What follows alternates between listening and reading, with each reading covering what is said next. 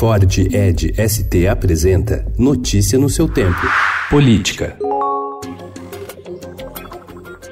Em um aceno ao Senado, o presidente Jair Bolsonaro retirou duas indicações que haviam sido apresentadas por ele para compor o Conselho Administrativo de Defesa Econômica, o CAD. Em mensagem enviada ontem aos senadores, Bolsonaro pede que sejam tiradas de tramitação a análise dos nomes de Vinícius Klein e Leonardo Bandeira Rezende para os cargos de conselheiro do órgão de defesa da concorrência. Os dois eram indicações dos ministros da Justiça, Sérgio Moro, e da Economia, Paulo Guedes. A decisão pegou de surpresa integrantes do CAD, senadores e o próprio Moro, a quem o órgão é ligado formalmente.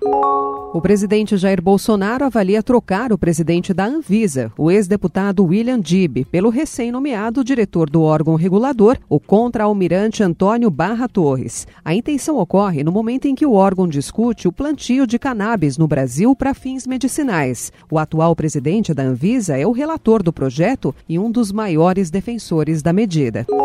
O ministro Luiz Roberto Barroso, do STF, deu 15 dias para que o presidente Jair Bolsonaro, querendo, se explique sobre declarações a respeito da morte do desaparecido político Fernando de Santa Cruz Oliveira, pai do presidente da OAB, Felipe Santa Cruz.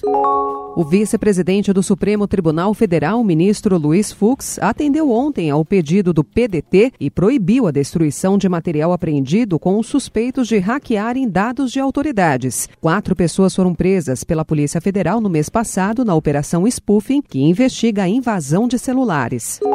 Por unanimidade, o STF manteve ontem a demarcação de terras indígenas com a FUNAI. Na retomada das atividades da corte após o recesso de julho, o julgamento foi marcado por críticas do decano, ministro Celso de Mello, à reedição pelo governo Jair Bolsonaro de uma medida provisória nos mesmos moldes de um texto que já havia sido rejeitado pelo Congresso, o que é proibido pela Constituição. Medida provisória clara e expressamente rejeitada pelo Congresso Nacional. Traduz uma inaceitável transgressão à autoridade suprema da Constituição Federal e representa uma inadmissível e perigosa transgressão ao princípio fundamental da separação de poderes, consagrada, como sabemos, no artigo 2 da Lei Fundamental da República.